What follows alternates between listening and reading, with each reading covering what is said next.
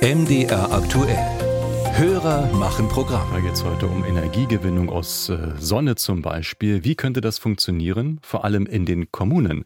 Darum geht es mit der Frage unseres Hörers Michael Schilling aus Gelebitsch im Landkreis Anhalt-Bitterfeld in Sachsen-Anhalt. Es soll eine Zeitenwende durchgeführt werden, insbesondere auch in der Energiepolitik. Dazu soll die Solarenergie weiter ausgebaut werden. Mich verwundert allerdings sehr, dass auf kommunalen Häusern, sprich Landratsämtern, Rathäusern, Krankenhäusern, Feuerwehren, so wenig Solarmodule zu sehen sind. Dabei wäre die Durchführung der Installation von Solarmodulen auf diesen Gebäuden von Regierungsseite doch ein unproblematischer Weg. Warum wird dies seit Jahren nicht forciert? Die Frage haben wir unserem Reporter Stefan Kloss auf den Tisch gelegt und er hat nachgefragt. Einfach Solarplatten aufs Rathausdach, Energie produzieren und Stromkosten für die Kommune reduzieren. So einfach sei es nicht, meint Mischa Wojcek. Er ist Geschäftsführer beim Sächsischen Städte- und Gemeindetag.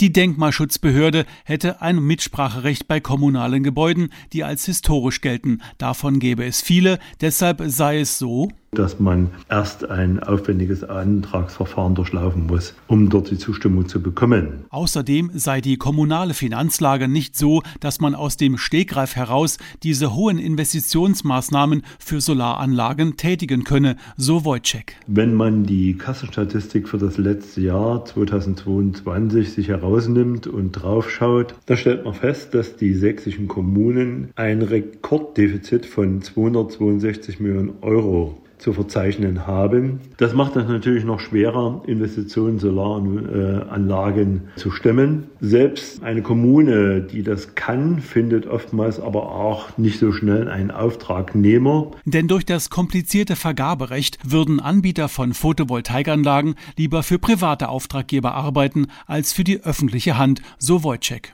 Einige Kommunen planen, trotz angespannter Haushalte, für Dächer von neuen Bauten Photovoltaikanlagen. Zum Beispiel Chemnitz oder Leipzig. Die Pleißestadt hat auch begonnen, ihren existierenden Gebäudebestand schrittweise auf Solarfähigkeit zu prüfen. Schriftlich heißt es auf einer Anfrage von MDR aktuell. Nach einer Analyse von 722 Dächern ergaben sich 335 Dächer, die geeignet erscheinen. Davon können pro Jahr 60 Dächer einer Detailprüfung unterzogen werden. Jede Prüfung dauert circa drei Stunden. Erst danach könne entschieden werden, auf welchen Dächern sich Solaranlagen überhaupt lohnen würden. Die Stadt rechnet damit, dass in Zukunft pro Jahr 30 Anlagen auf bereits bestehenden kommunalen Dächern errichtet werden könnten. Solar bleibe ein schwieriges Thema für die Kommunen, so Mischa Wojcik vom Sächsischen Städte- und Gemeindetag. Ich bin deshalb gespannt, wie das Vorhaben der EU-Kommission Kommission eine Solardachpflicht für öffentliche Gebäude einzuführen in der EU vollzogen werden soll. Ich kann nur einfach sagen, ohne zusätzliche finanzielle Unterstützung für die Kommunen und Übergangsfrist ist es praktisch nicht umsetzbar. Solardachpflicht ist eigentlich Ländersache. Doch die EU-Kommission in Brüssel erwartet, dass für gewerbliche und öffentliche Gebäude ab 2025 und für neue Wohngebäude ab 2029 Photovoltaikanlagen zur Pflicht werden sollen.